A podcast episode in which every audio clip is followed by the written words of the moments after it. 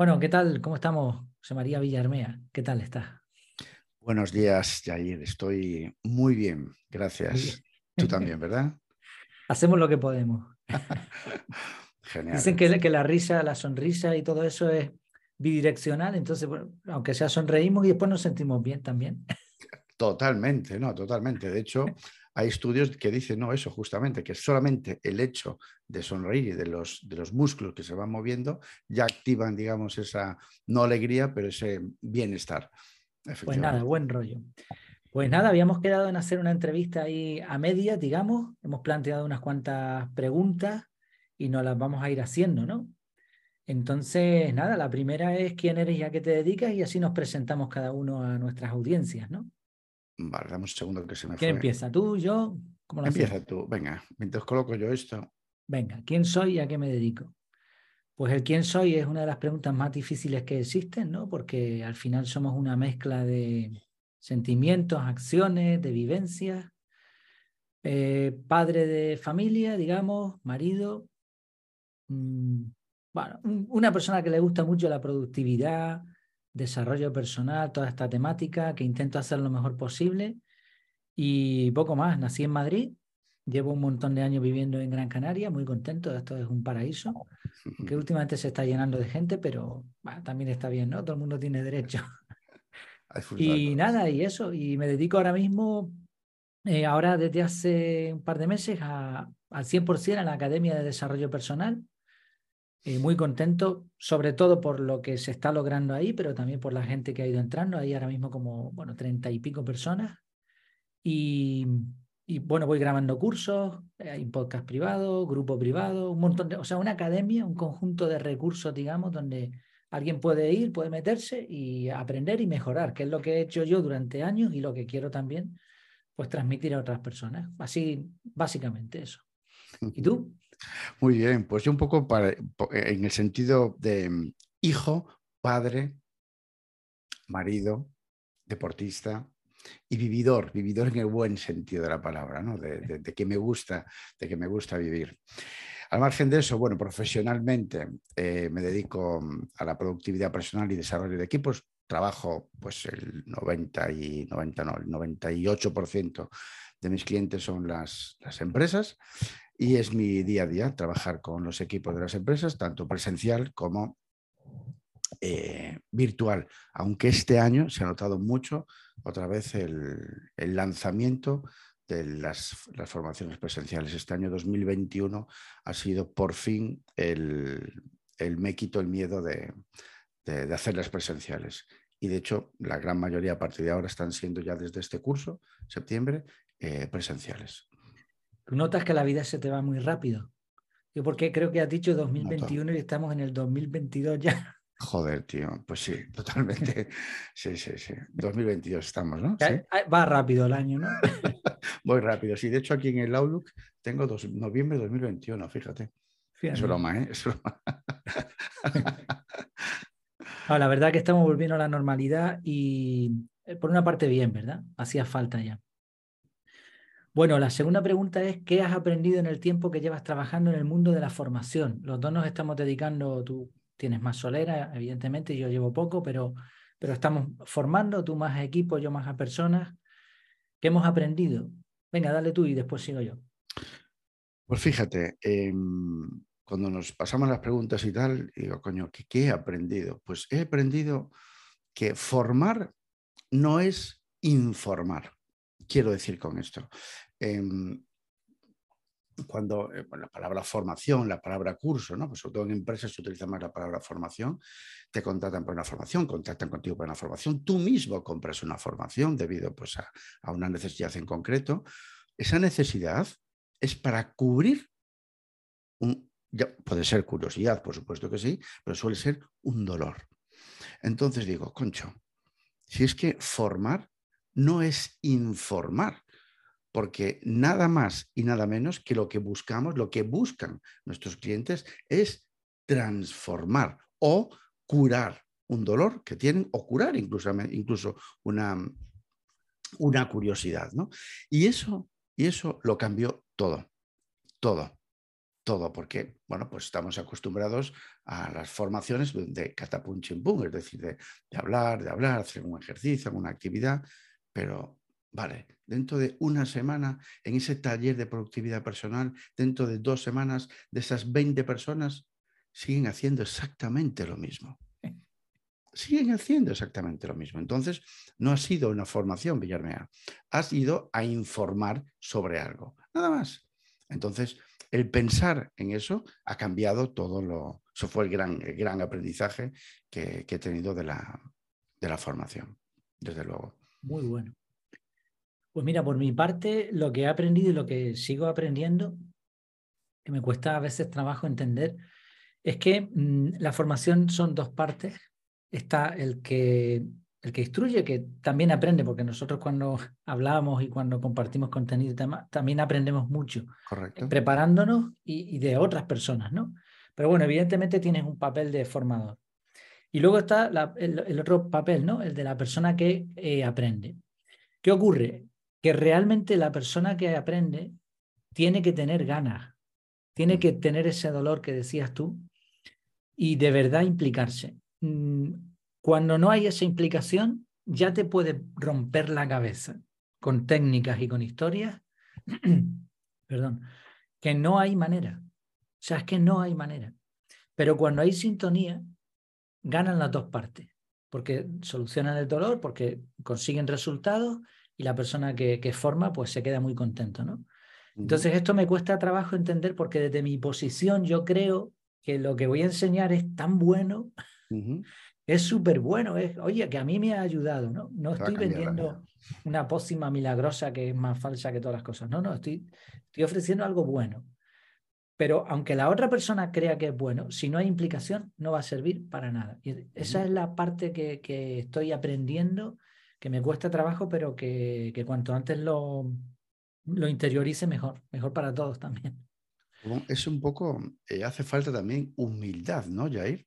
Es decir, eh, me refiero a esa a la hora de conectar, es decir, porque normalmente a mí me, lo detecto en todas, en todas, en todas, en todas, en todas las formaciones, ¿no? Como yo siempre digo de manera gráfica a las personas que contratan, no, no, sino que, lo que nos vamos a encontrar van a ser personas que piensen, coño, o sea, ¿para qué viene este chico de barbas desde Ourense a enseñarme a trabajar que llevo 22 años trabajando en esta empresa? Entonces, eso es inicialmente lo que te encuentras, ¿no? Y efectivamente lo que necesitamos crear es romper esa barrera, llegar de alguna manera, conectar con él y bajar, o sea, que baje a tierra, que baje a tierra, que baje a tierra y poder conectar con ellos. Si conectamos y hay más humildad, se aprende mucho más. Es recibirte con los brazos abiertos, ¿no? Sí, sí, sí. de hecho, estaba acordándome de alguna formación, yo no he hecho muchas, pero en las que he hecho, siempre hay perfiles, ¿no? y hay un perfil de la persona que te va a estar buscando la vuelta porque él sabe más que tú. Siempre. Y el perfil de la persona, como has dicho tú, no, a mí no me interesa esto, no me va a enseñar nada. Y de, hay un porcentaje pequeño normalmente de personas que realmente dicen, sí, sí, sí, venga, cuéntame que esto me interesa, ¿no? Pero sí, más humildad, modestia también, saber que tienes un límite y punto, ¿no? Bueno, también está por nuestra parte también, ¿no? Lo que tú dices que ya cuentas con ello, ya cuentas. Entonces, como ya cuentas, se utiliza también esa persona, hombre, mm, de manera sutil, pero el, resto del equipo te vas dando cuenta que a medida que va avanzando la formación, lo va mirando como diciendo, tío, o sea, déjanos currar, ¿no? Es, claro, se va como eh, machacando el, a sí mismo. Hmm. Se va posicionando. Bueno, y teniendo todo esto en cuenta, la siguiente pregunta, ¿qué te motivó a emprender? ¿Vas tú o yo? Dale tú, dale tú. Yo no lo sé. es verdad. Estamos locos, ¿no? Un poco a veces cuando, pues claro, cuando mira en retrospectiva. La primera premisa. A mí, eh, por un lado, la libertad de horario, el tener control de cuándo quiero trabajar, cuándo me quiero tomar vacaciones, cuándo quiero tomarme un día libre, cuándo tengo ganas de, hacer un montón de cosas y no me importa no dormir, el pasar más tiempo con la familia, el también poder desarrollar mi potencial, digamos, oye, si, si yo sé que esto lo estoy haciendo bien y me están pagando en una empresa por esto, cuando podría hacer mucho más, ¿Por qué no trabajar para mí y permitir que eso explote? ¿no? Y también una parte, y esto aquí voy a hacer un paréntesis, también una parte de escuchar a otros aparentemente emprendedores de éxito. Estos vendehumos que te presentan solo la parte bonita y, oye, haz esto, venga, emprende, que tú puedes, que no sé qué. Cuidado, porque no es tan fácil. No es tan sencillo. Entonces, hay una parte de motivación que la tengo clara y eso no me arrepiento, pero eh, creo que falta en, en, el mundo online, en Internet, falta contar mucha verdad sobre el emprendimiento. Si una persona está contenta en su trabajo, no tiene ningún tipo de aspiración y no le va a sacar beneficio a emprender, que se quede como está. Esto de emprender te va a hacer más feliz. No, no, no, la felicidad está dentro de uno, emprendas o no emprendas. Y hay así, bueno, tú lo sabes, a patadas, a patadas de gente que se dedica a ayudar a emprender. Pero ellos ganan ayudándote a ti. ¿Por qué si tan bueno eres, por qué tú no te has hecho rico con lo tuyo? No. Exacto. Tú me ayudas a vender. Entonces, claro, esto es un problema enorme. He estado estos días haciendo algunas búsquedas en internet relacionadas con esto y solo salen vende humo baratos de esto. Entonces cogen a un incauto y le hunden la vida. Y después eso no va a salir en ningún sitio. Sí. Pues creo que ah, me lo tenía ahí anotado. Este paréntesis es importante. Sí, esto ah, fue muy a raíz, digamos, de la crisis del 2007-2008, ¿no? Eh, cuando echaron a tantísima, tantísima gente. Claro, eh, a nivel, bueno, esto fue una política del gobierno, una política y un, y un marketing del gobierno brutal. O sea, es una cuestión de si no puedo colocar, venga, vamos a, sacar emprendedores de donde sea. Entonces, toda esa burbuja de emprendedores salió de ahí y que tenía un porqué y un para qué, ¿no? Más bien tenía un, un, porqué en el sentido de que hemos llevado pasta de la empresa que me han echado, ¿qué hago con esto? ¿Busco otro trabajo? ¿Me lo guardo? No, vamos a emprender. Entonces, era tan, esto durante, joder, cuatro o cinco años, eso fue brutal. Y lógicamente eso siguió hasta los días de hoy. Hoy en día el emprendimiento es algo sexy, es algo sexy. Entonces, claro, un chico, una chica de, de, 26, 27, 28 años, 30 años, que ya ha trabajado, le ponen esa, ese, ese mundo sexy de ser tu propio dueño, de, propio dueño del tiempo, propio dueño. Ah, eso, eso es, es, complicado, es complicado. No, no se emprende tan fácil, no se emprende tan fácil. De hecho, en mi caso, yo estaba en una empresa, ganaba dinero, ganaba dinero, era jefe de ventas, eh, bueno, llevaba la provincia de Lugo, Ourense y Pontevedra, llevaba ya años trabajando con ellos. Aquí en Ourense, yo vivía en Vigo de aquella, eh, pero teníamos aquí en Ourense la, central. Cómodo, o sea, un trabajo que dominaba, que me tenían bien valorado, ganaba pasta, qué más quería? Pero cuando te empiezas a conocer, cuando te empiezas a conocer de verdad, yo de que ya tenía 26 años, creo, 20, no, ¿qué digo 26, coño? año 2004, del 72, ayúdame. ¿Cuánto es eso? 30, 28, 28, 32 años. 32 años. 32 años. Decidí, decidí hablar con la empresa, dejarlo y montar una franquicia pero ahí ya mi cabeza empezó, empezaba a cambiar ya. Yo necesitaba tener las riendas de lo que yo quería hacer, de lo que yo quería hacer. A mí siempre me apasionó la formación, monté una, yo era, fui franquicia, o sea, fui franquicia y a los 8, 9, 10, 10 meses rompí el contrato de franquicia, me monté mi propia franquicia como un socio de Salamanca hasta el año 2000, hasta el año 2011. ¿Qué me motivó? Me motivó el conocerme a mí mismo, el conocerme, qué es realmente lo que me apasiona y sobre todo, aunque suena así un poco muy eso, muy de, muy de marketing de emprendedor, ¿no? Pero realmente cambiar cosas, cambiar cosas y sobre todo en un sector como era la formación las academias. Nosotros montamos academias y, teníamos, y sabíamos que había un nicho muy bueno y que se podían hacer las cosas de otra manera. De otra manera. Esa fue la motivación para, para aprender. La inquietud también, claro. Genial, genial, muy bien. Pues muy relacionado. ¿Amas lo que haces? No hay nada mejor. No hay nada mejor. el otro día hablando con una chica, me dice, ¿te gusta lo que haces? Es que es, que es genial. es que es brutal. Es que para mí no podría hacer nada mejor hoy en día, nada mejor. No, me encanta lo que hago. Me encanta, disfruto. Bueno, pues yo también, yo amo mucho lo que estoy haciendo, me encanta el trabajo que, se está haciendo en la academia, pero eh, también voy a poner el pero. Eh, tiene que haber un retorno, ¿no? Si hay un retorno en, en personas y eh, económico, pues te ayuda, ¿no?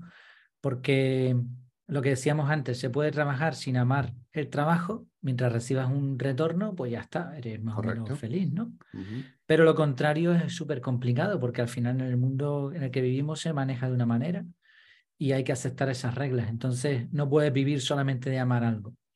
Por suerte, me gusta mucho, me gusta mucho la productividad, me gusta mucho cuando veo que eso, que afectas a otras personas y que, que logras ver mejorías eso me encanta, me encanta además seguir aprendiendo yo mismo, y, mm, pero también me, me, encantan otras cosas. Entonces, me gustan muchas cosas. Yo no, no sé si es eso que le llaman multipotencial ahora mismo, y a veces tengo que contenerme y, y centrarme en, el, en la temática.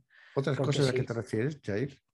me gusta de todo. Yo sería feliz también, yo que sé, en cualquier cosa del mar dando clases de algo de mar eh, o simplemente llevando a gente a excursiones, caminatas. Eh, me gustan un montón de temas, un montón. Entonces amaría cualquiera de esos temas. Ahora estoy con este y lo amo profundamente, pero, claro, pero que no podría ser infiel, digamos. sí, sí, sí, correcto. Ahora te entiendo, sí, sí. Amas lo que haces, pero evidentemente, bueno, pues si se te deja, si se deja seducir otro tipo de actividad, podría ser infiel la productividad. Exacto, exactamente. la productividad además ya digamos que está dentro de mis genes. Correcto, exacto. Entonces, como que también cuando llegas a ciertos niveles, no, no quiero que suene esto un poco a, no sé, a dármelas o algo, ¿no? Mm, pero sí es cierto que cuando ya tú manejas tu tiempo y sabes los principios de la productividad personal, de la efectividad personal y todo eso, eh, digamos que ya eso lo controlas y, y, eso te permite además ampliar otros campos, ¿no? Sigues mejorando, pero ya la mejoría no es tan grande como de cero a, a donde estamos, ¿no? Bueno. Sí, lleva razón. Fracasos. Venga, vamos a sacar aquí las caras feas. Fracasos. Pues si quieres empiezo yo. El fracaso, bueno, cuando leía la pregunta, yo, hostia, pues el fracaso mayor que he tenido a nivel emprendedor, ¿no? ¿Te refieres? Sí. Fue en el año 2011, cuando nosotros empezamos a, franquiciar en el año 2009. Pues literal, ganamos pasta. Eh, soy un horrible administrador, un horrible administrador, y yo pensaba que eso iba a ser así siempre. Fum, fum, fum, habría franquicias, tum, bam, claro, eso repercute en pasta directamente me arruiné en el año 2011. Tuve que hipotecar una casa porque si no me iba para el carajo, como decimos aquí en Galicia. Esa fue, bueno, pues llamarlo de alguna manera fracaso, ¿no? En ese sentido. Y tuve que empezar desde cero. Y pues seguir franquiciando. ¿eh? Otra marca, sí, sí, sí. Pero bueno, esto aquí un señor que, pensaba que bomba, que bomba, que bomba. Entonces no. Y, ahora, si, si, me permite la pregunta, eh, ¿has mejorado tú la administración o lo has delegado? Es mucho más fácil. No, es que la, administración que yo tengo es muy fácil. Es decir, yo soy autónomo, eh, recibo dos euros de una, de una formación, yo tengo unos gastos, el resto lo que me queda es para poder gastar. Bueno, y aparte el típico ahorro y todo ese tipo de cosas, pero no hay más no hay más. Nosotros de aquí ya teníamos un montón de empleados, teníamos un montón de franquicias, había muchos pagos de marketing, había muchos pagos de abogados. Bueno, era, era terrible, era terrible y lo llevábamos nosotros. Y ese fue el, el, gran error. No fue que lo llevásemos nosotros, el gran error nuestro fue no prever, no prever y llevar unas cuentas pues como, como hay que llevarlas, digamos. Éramos una empresa, éramos una empresa, teníamos 22 centros en España, es decir, no, grande, grande, bueno, grande, me refiero. Era una cosa seria y a nivel teníamos dos, tres centros propios y podía juntarte perfectamente con 40, 50 empleados, ¿eh? perfectamente. ¿eh? Sí, hay que manejar flujo de caja y un montón de conceptos hay que mucho, hay mucho, no es tan sencillo. Es mucho. Y ese fue, por decirlo de alguna manera, ¿eh? un fracaso que, que, aunque suene muy, muy, muy tópico y típico, pero fue un aprendizaje también, por supuesto que sí, claro. Pero bueno, eso no quita que durante dos años estuve jodido. ¿eh? Claro, no, no, eso estaba pensando, que sí, sí, que puede sonar muy típico, tópico, pero que la hipoteca la tuviste que poner en el banco y listo. Claro, es decir, yo tuve, ¿cómo, cómo sueldo, cómo solvento esto? Vale, pues me rehipotequé y listo. Bueno, es lo que es. La suerte también es que tenía que, que rehipotecar. Sí, sí, sí. Bueno, pues en mi caso no, fracaso económico no he tenido mm, todavía. Igual tengo que pasar por ahí, no lo sé. He tenido muchos cambios de actividad en mi vida, pero la mayoría han sido para empresas. Entonces, realmente no, el riesgo cuando estás en empresa no, no es tanto. En este cambio de actividad mm, me está costando. El arranque fue muy bueno, pero hablábamos antes de empezar a grabar la entrevista, ¿no? Que, que cuesta atraer a la gente correcta y todo eso. Eh, el fracaso es más bien ahora mismo mental. Pensé que iba a ser mucho más sencillo y rápidamente pues tienes que virar, ¿no? Pero bueno, no económicamente, claro, me afecta, pero de momento tengo margen de maniobra. Y si no, pues si llego a, uno, a un punto límite, pues tendré que probar otras, otras cosas y listo, ¿no? Pero eh, fracaso quizás no tanto eso, no tanto algo que puedas tocar, no es algo tanto tangible, sino más bien mental, que te estampa expectativa. Claro, claro, claro. Yo tenía unas, unas expectativas y oye, y lo planteé, hice mi plan, todo como te di cuenta que tienes que hacer y tal. Y empezó bien, con lo cual mis expectativas aumentaron más todavía. Pero después te das con la realidad que es el, el post, ¿no? Después del lanzamiento es cuando ya ahí tienes que... Pero es virar, aprender, virar y aprender y ya está. No, no, pero es que, es decir, la, lo que tú acabas de explicar, y, perdón, ¿no? Pero eh, intervengo de esta manera porque yo creo que, que, que, los negocios son eso. Es decir, saco, pruebo, joder, todos, todos tenemos una expectativa. Todos, incluso cuando empezamos a hacer deporte, cuando me voy a hacer una comida con, ver cómo me sale este guiso con un sabor, coño, no me ha salido bien. Entonces vas probando para la siguiente vez, vas cambiando. Pero un negocio es eso, ¿no? O sea, sacas una idea, sacas una expectativa, lo lanzas, coño, funciona, no funciona. Pruebas, ajustas y sigues. Ajustas y sigues. Y si no, dime qué, qué, negocio que, saques de primer, de primer golpe funciona la expectativa 100%. Ninguno, Jair. Ninguno. Ninguno. Pues para adelante, para adelante. Muy bien. Claro que sí. ¿Cómo manejas la conciliación familiar? bueno. Te, eh, cuento yo cómo está el cuéntame, Cuéntame tú, Jair. Sí, sí, sí. Eh, antes de empezar a grabar la entrevista, me dice mi mujer, dice, vente para acá que está perdiendo agua la nevera. Se ha formado un iceberg en, en, la nevera y ahora he bajado la temperatura a ver si se despega y lo consigo sacar. Entonces estoy entre fregona y esto, ¿no? Sacar la nevera para afuera y tal. Eso es la conciliación familiar.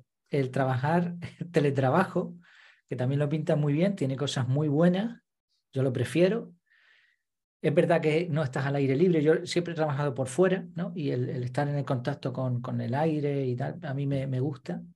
Moverte, ¿no? Aquí estás más estático, estás más con la familia, controlas más tu tiempo, pero también ocurren esas cosas. Yo cuando voy a grabar, pues tengo que avisar, oye, voy a grabar.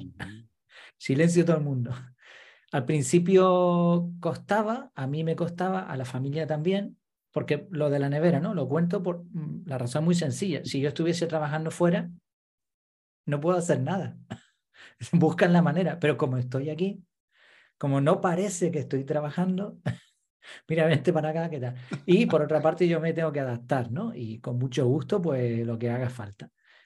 Son ventajas, pero requiere una adaptación. Tanto mi mujer como mis hijas han sido muy, muy comprensivas con el modelo este ahora y, y se han adaptado bien, pero hay un periodo, creo, de, comprensión, ¿no? Hasta que conseguimos ver de qué va el tema y adaptarnos, ¿no? Adaptación, sí.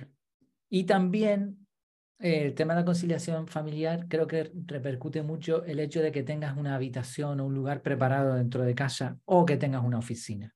Si tienes una oficina, pues, pues es un trabajo como otro cualquiera, pero si estás en casa tienes que tener un entorno adecuado porque si no es un desastre para ti, para la familia y para todo. Esa es la conciliación por el momento. Vamos bien. Ahora ver en la nevera, a ver qué tal. Es el mejor ejemplo que hayas podido poner, efectivamente, que viene a ser lo mismo, ¿no? Es decir, yo trabajo desde casa como, como tú Y pues eso, esto me permite pues en cualquier momento pues tener a golpe de, bueno, mi mujer trabaja en un colegio por las mañanas, no está, mis hijos estudian los dos, pero por la tarde, por la mañana es mi mejor momento en casa para poder hacer cosas de, verdad, ¿no? Pero, concho, pues yo me llevo a mi hijo por la mañana a las siete y media de la mañana a, Renfe para coger el, tren para Santiago.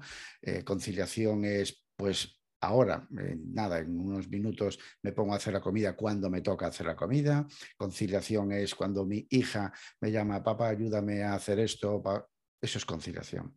Eso es conciliación a golpe de, de esto, que esto es para mí mágico del todo, ¿no? Mágico. Pero no puedo estar más de acuerdo, Jair, en que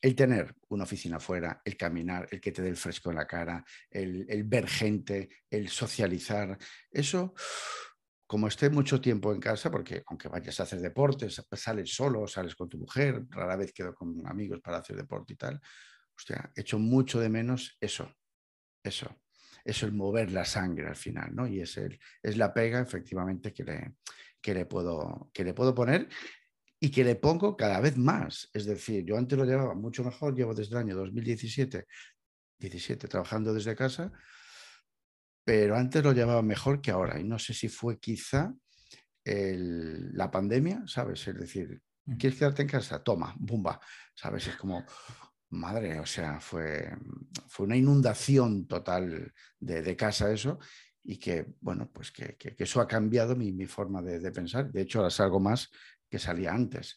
Ahora salgo más a media mañana, quedo mejor con Luis, quedo tal para, para poder tomarme un café o, simplemente me he puesto una alarma para salir a comprar el pan. Para salir a comprar el pan. José María, acuérdate de levantarte, ir a dos manzanas y comprar el pan. Eso, eso ya mm. es un lujo. Sí, sí, sí, hay que tomar medidas prácticas. Bueno, hemos comentado ya algunas cositas, pero ¿cómo es un día de tu vida? ¿Cómo es un día de tu vida? ¿Cómo es el tuyo? Venga, pues mm, por las mañanas intento levantarme a la misma hora, a las 7, no siempre lo cumplo, pero también hay veces que me levanto mucho antes, ¿eh? sin despertador y sin nada. Últimamente me está pasando, como tengo la cabeza a mil por hora pensando y, fabricando cosas ahí, pues me levanto y venga.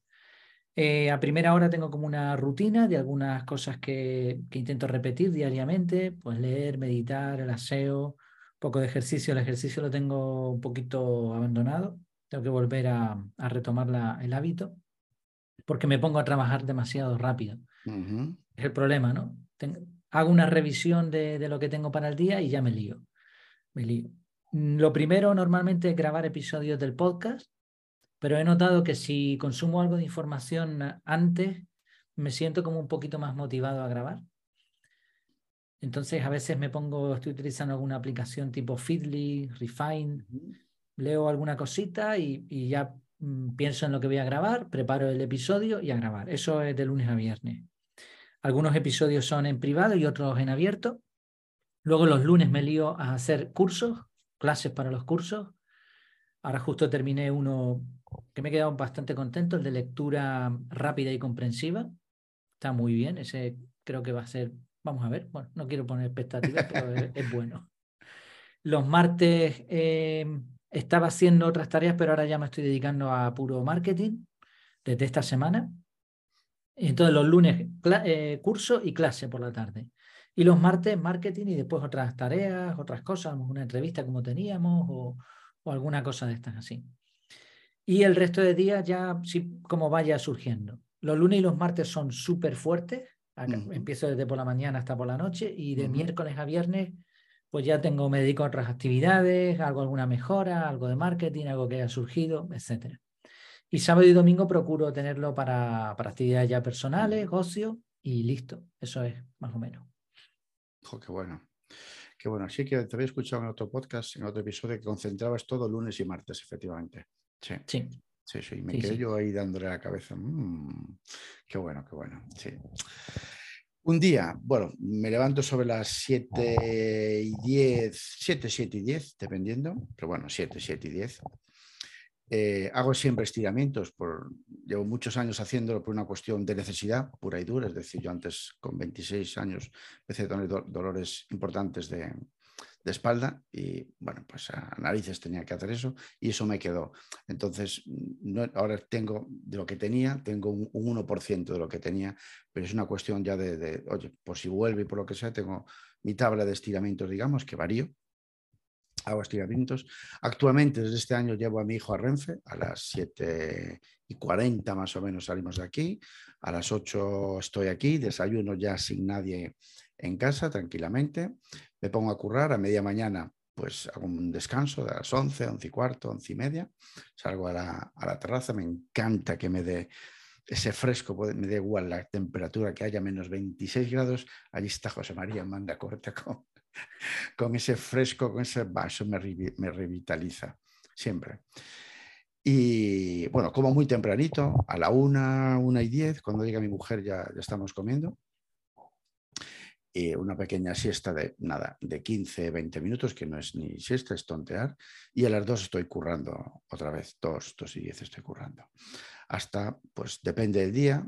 Eh, ayer estuve hasta las nueve, eh, normalmente estoy hasta las seis, seis y media, no me da más la cabeza. No me da más la cabeza, máximo seis, seis y algo. Y, a nivel de, un poco de estructura de, días, tengo todos los días bloqueado, lo tengo aquí al fondo, en el calendario, em, de ocho y media a diez y media, bloques de tiempo de desarrollo.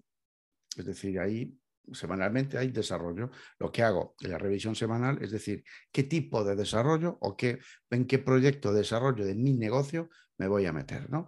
Trabajo un poco también con bloques de tiempo temáticos, tipo, pues, eh, por ejemplo, hoy tocaba revisión comercial, un poco ver el embudo de ventas, cómo está, los leads y todo. Revisión de tarifas, bueno, tengo aquí otro proyecto que es revisión de tarifas de consultoría y formación. Tengo bloques de tiempo, como pueden ser la publicación en LinkedIn e Instagram sobre, sobre y ahí detrás el sobre lo preparo en la preparación semanal. Seguimiento de clientes los miércoles por la tarde, publicación del podcast, bueno, esos tipos de bloques de tiempo, digamos, administración. Tengo todas las, cada una vez al mes tengo una, una franja de tiempo de administración para que no me pase que en el año 2011, es broma. Pero mecanizar gastos, meterlos en la aplicación, ¿sabes? Eh, ver un poco la facturación, le dedico un tiempo. Muy bien. Este es mi, día, mis días. Bloques de tiempo, ¿eh? Me gusta, me gusta. Hombre, claro, claro, claro, Sí, los bloques de tiempo y luego desarrollo, es decir, eh, las tareas en sí, las tareas están en, en Holded en este caso. Pero bloques de tiempo es, mi ruta, es lo, bueno, lo hemos hablado, ¿no? A nivel privado, ya lo sabes, eh, los bloques de tiempo a mí es lo que me guía. Además lo vi en un, en un curso que, que me, me, pasaste en su momento, el tema de, bloques de tiempo también para los chiquillos, para estudiar. Ah, sí, sí, sí, Yo creo que, bueno, eh, hay otras metodologías, pero no vamos a hablar de ellas hoy. Exacto, exacto. Aplicaciones imprescindibles. Yo aquí lo tengo claro y voy a ser muy rápido. Google Keep, Google Calendar. Google Keep para capturar, Google Calendar para, para agendar, para calendarizar los bloques. Yo creo que podría vivir solo con esas dos. Yo en mi caso voy a ser rápido también. Eh, por orden de gusto, importancia y relevancia, calendario, donde yo uso Microsoft, eh, bueno, uso la Office, el, la suite, perdón, eh, Microsoft 365, en este caso Outlook, calendario de Outlook, Craft, que es una herramienta de, notas que llevo desde enero de este, de este año, gracias al señor, eh, ¿cómo es? Raúl Aguilar, del grupo este que tenemos, que es un auténtico seductor de las aplicaciones. Y, y sí, me quedé con ella, me encanta, me encanta Craft, para mí es bueno, ahí un poco pues nutro todos los proyectos, trabajo sobre, bueno, voy tomando notas, todo, todo está ahí, digamos. Y Holded, Holded es una aplicación que llevo relativamente poco con ella, yo siempre he trabajado con un CRM RP y llevo con Holded pues unos meses y es donde tengo todo el tema de facturas, todo el tema de gastos, tareas también, lleva muy bien el tema de proyectos, lo que es el desmenuzamiento, digamos, del proyecto e incluso el time tracking, lo llevo todo dentro de, de Holded, que es genial. Genial, ¿eh? Muy bien. ¿Te consideras alguien productivo? Esta es la siguiente que tenemos aquí anotada. Eh, ¿Vas tú o yo? ¿Qué, qué dices? Dale, dale. Vamos alternando, sí. ¿Te consideras alguien productivo? Sí.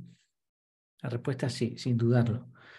El error que cometo no es en cuanto a técnicas ni en cuanto a, a cómo gestiono mi atención y este tipo de cosas, sino en gastar tiempo en cosas que no me son después rentables por ignorancia, por ignorante. O sea, a veces me pongo con cosas, saco mucho trabajo, o sea, sí soy productivo, pero quizás no tan efectivo, porque por ignorancia me he liado con alguna tontada que después no me va a servir para nada. Pero claro, hasta que no lo pruebas no lo sabes. Hay veces que mi mujer, que es una persona muy sabia, me dice, estás perdiendo el tiempo en eso. y suele tener razón. Ay, a, qué me suena a mí. Pero en general, independientemente de los resultados, eh, lo que es sacar trabajo, sí, sí. Y de hecho creo que ha sido algo que, que, lo llevo dentro. Yo no soy ese caso típico de gente que lo llevaba muy mal y que tuvo que aprender para... No es mi caso, no quedaría muy bien la historia, pero no es verdad. Desde pequeño siempre fui muy organizado y quizás es un punto fuerte. Hay otras muchas cosas que se me dan mal. No sé cocinar, no sé bailar, o sea, nadie es perfecto, pero eso se me da bien. Y incluso creo que, que hay ciertas cosas de productividad que son mías, o sea, que como el método, el método Carlos he creado yo. Es verdad que hay cosas de otros sitios, pero es mío, ¿no? Es de, mi propia experiencia. Entonces, productivo, sí. Ahora, efectivo, quizá no tanto. Quizá en algunas cosas podría mejorar si supiese o si pudiese vislumbrar antes los resultados. Correcto, correcto. Yo, a ver, claro, em, productivo, desde una escala, mm, yo lo que no voy a modificar es como soy. Es decir, yo soy una persona inquieta, soy una persona curiosa, soy una persona despistada, una persona despistada por, por, naturaleza, ¿no? Me despisto muy fácilmente, lo llevamos en los genes desde mi abuelo hasta mi hijo, exactamente, literalmente.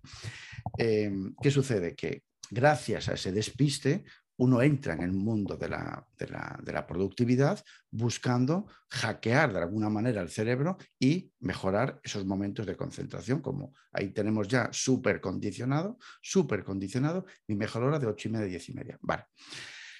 ¿Eres productivo? Sí, en la medida que consigo lo que quiero conseguir no sé si me explico. No, me digo conseguir en un día el haber hecho estas tres tareas, no. Un poquito más de altura, ¿no? Es decir, hostia, mm, este año, me lo invento, ¿eh? no lo sé. Has podido, me lo invento, ¿eh? ¿Has podido crecer en los objetivos que estés marcado en el negocio de crecer un 5%? Me lo invento, ¿eh? Pues sí. Bueno, pues entonces esa visión de más altura, aunque haya perdido siete, días, en, una semana, una semana completa, rascándome los pies viendo vídeos de YouTube, que no es así, que también me lo invento. Pero al final, es decir, esa altura que hay que tener, esa mirada hacia atrás, decir, hostia, esto que te has marcado, boom, boom, boom, boom, con sus pros, con sus contras y a nivel general, porque todo no lo vas a conseguir. Yo por lo menos nunca consigo todos mis objetivos, nunca, pero a nivel productivo, en el sentido de esa, de esa lectura final, sí, Sí. O te orientas a, tu, a tus tareas, que, a las tareas que verdaderamente te hacen avanzar. Para mí, ese es el, resumen completo de la, de la, productividad. Es decir, enfocarte en lo verdaderamente importante. Luego, si te sobra tiempo, puedes, podemos tontear, claro que sí, y nos encanta. Y nos encanta. Muy bien, ¿eh? genial. Muy buena definición, me gusta. Metas a corto plazo Em, yo lo tengo claro. Eh, metas a corto plazo ahora mismo es conseguir más clientes para la academia. Es la meta a corto plazo, porque ya al principio quería meter más contenido, pero yo creo que ya con lo que tengo es más que suficiente. Tengo una idea bastante chula que no me va a costar mucho trabajo ponerla y que va a ser otro plus más para la academia. Ya, te lo voy a adelantar. Eh, claro, yo siempre he desconfiado de sistemas Mm, demasiado complejos que dan más trabajo que beneficio. Correcto, sí. Por eso huyo de, la mayoría de las aplicaciones, huyo de sistemas complejos como era en su día GTD. Y también he huido de esta moda que hay del Zettelkasten y del método para y todo eso para organizar contenido. Y eso que he generado mucho contenido en los últimos años. Pero claro, ahora al enfocarme al 100% a la academia, entiendo que tengo que tener un esquema un poquito más desarrollado. no voy a montar ni para, ni Zettelkasten, ni ninguna de esas historias, ni me voy a poner, eh, ¿cómo era Nirvana? No, hay una aplicación muy famosa ahora que, que, te relaciona las notas, se me ha ido el nombre. Obsidian. Obsidian.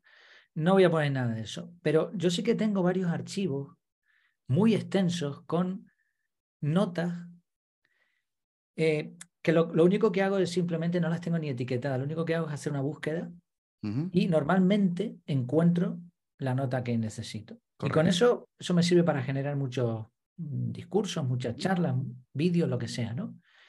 Pues voy a poner ese archivo a disposición de la academia con un mini formulario para que el que quiera vaya añadiendo más cosas. Ajá, una especie de wiki, ¿no? Eh, sí, voy a montar un, archivo ahí enorme.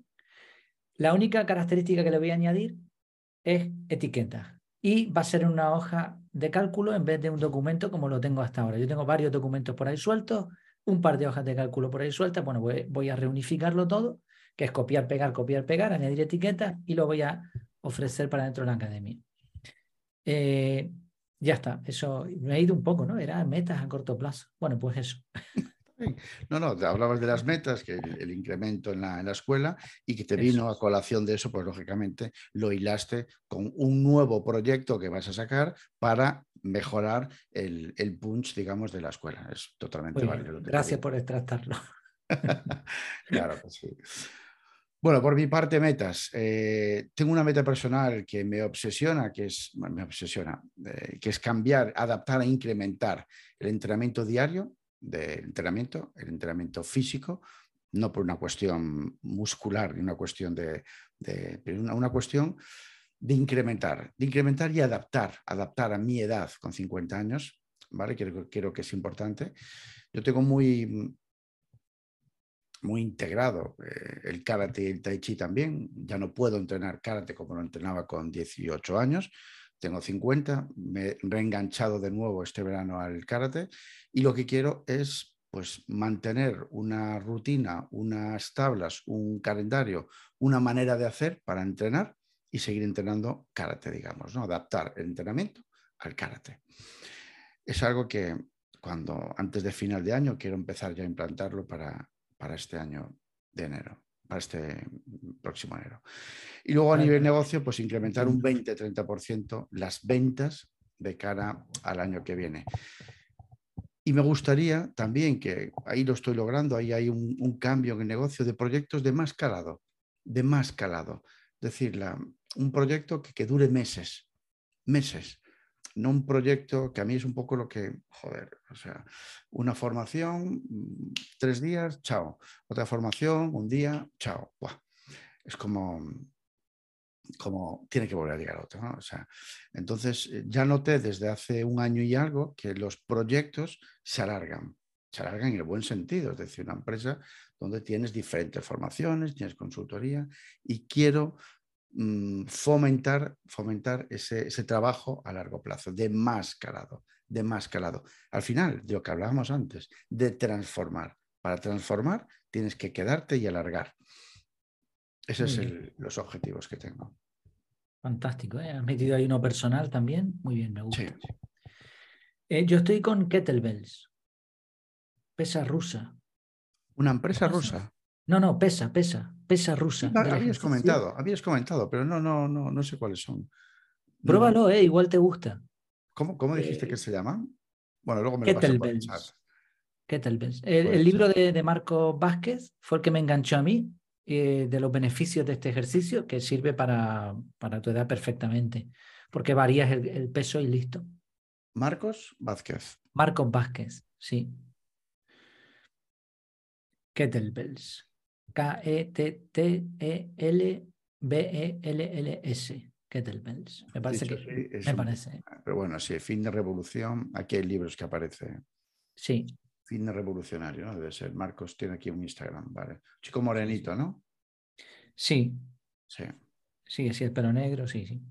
Bueno, es una idea, ¿eh? porque eh, para hacer ejercicio en casa, si no te gusta salir a correr o esas cosas, como es mi caso. Pues... caminar, ¿eh? caminar, camino. Eh. Caminar. Sí, eh, camino mucho, subo escaleras, me voy al parque de los niños que tengo aquí a las ocho y pico, nueve de la noche cuando no, Si no hay nadie, pues aprovecho los, propios em, recursos que me da el parque de, los niños para, poder entrenar. ¿eh? Es lo que, lo, que utilizo y me va genial, es la calle. Es que la calle lo tenemos todos. Todo, digo, lo tenemos todo en la calle. Todo. Pues por último, ¿qué libro recomiendas? ¿Libros u otros contenidos? Mm, mi caso, yo diría, bueno, tipo de contenido, podcast, por supuesto. Creo que es una excelente forma de, de, aprender, además en modo multitarea efectivo, de lo poco que puedes hacer, que puedes hacer dos cosas a la vez que te rindan. Puedes estar lavando los platos y escuchando un podcast. Eso es, es, una auténtica maravilla. Y en cuanto a libros, siempre recomendaré el de Stephen Covey, de los siete hábitos de la gente altamente efectiva. Eso es la Biblia de la efectividad. La Biblia, totalmente de acuerdo. De esta temática, por supuesto, ¿no? Hay libros muy buenos de todas las temáticas, pero de esto, de lo que nos apasiona a ambos, este. Y últimamente he leído varios libros de Nassim Talib y recomendaría dos de ellos que son muy extensos y, muy... Hay mucha información, pero creo que merecen la pena, que sería Cisne Negro y Antifrágil. Esos dos, es que te cuenta tantas cosas que son aplicables a la vida y con un sentido común espectacular. Toca productividad, toca ah, salud, toca, toca de todo. ¿Cuál es la temática? Es, vale. La temática principal. digamos, la etiqueta es desarrollo personal, no sé. La etiqueta principal es economía. Él es estadista.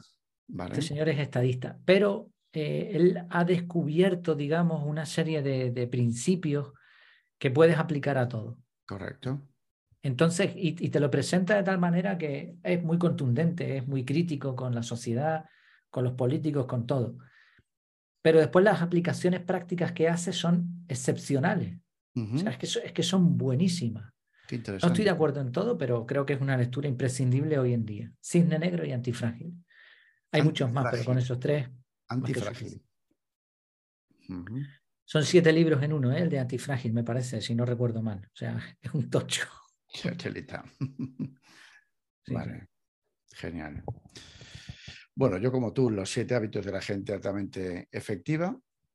Eh, luego dos relacionados con la, también con el mundo de la, efectividad o de la productividad personal, que a mí esencialismo es un libro que solo, la típica pregunta de qué libro regalarías, esencialismo. Yo cuando pues conozco a alguien, tengo un poco de, de, desarrollo en el tiempo de amistad con él, a mí me sale del corazón regalarle esencialismo. ¿no?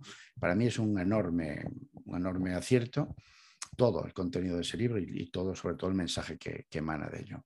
Deep Work, de, que estoy releyendo también gracias a, Raúl Aguilar. Eh, es, magnífico, Carl Newport, sí, es magnífico, es magnífico, es magnífico el recordar el recordar, es magnífico el recordar, porque, claro, está bien que te lo leas, está bien que, te vengas arriba durante unos meses, pero es que el tiempo pasa, los hábitos cambian, los vamos olvidando, o sea, tenemos que recordar ¿no? este tipo de... Y son hábitos, son libros, Esencialismo, Deep Work, que había que leerlos obligatoriamente de cada dos años. Y por último, un libro que, para mí cambió, eh, descubrió mejor dicho, un tipo de terapia, es la terapia sistémica, aplicable a empresas, aplicable a nivel eh, personal, eh, que es, es, real la realidad de Paul Watzlawick y que fue la puerta de entrada a, la, bueno, a, la, escuela de Palo Alto, que es la terapia sistémica.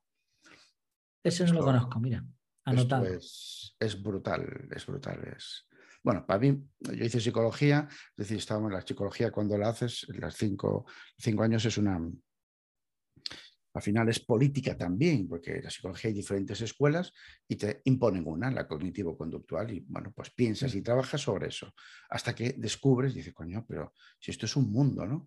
Y esta manera de pensar y esta manera de, ver las cosas, de ver la realidad, a mí eso me lo, me lo cambió todo hasta el día de hoy. Muy interesante. Pues oye, hemos terminado con las preguntas que teníamos planeadas, ha sido un lujo. ¿Dónde te encontramos a ti? Aquí en casa. bueno, me podéis encontrar en, mi campamento base en jmvillarmea.com, eh, bueno, LinkedIn por mi propio nombre, José María Villarmea, y en Ourense, efectivamente, que es mi, mi campamento base también a nivel de ciudad. Muy bien. De ahí, de a ti, Efectividad.es. Ahí está todo.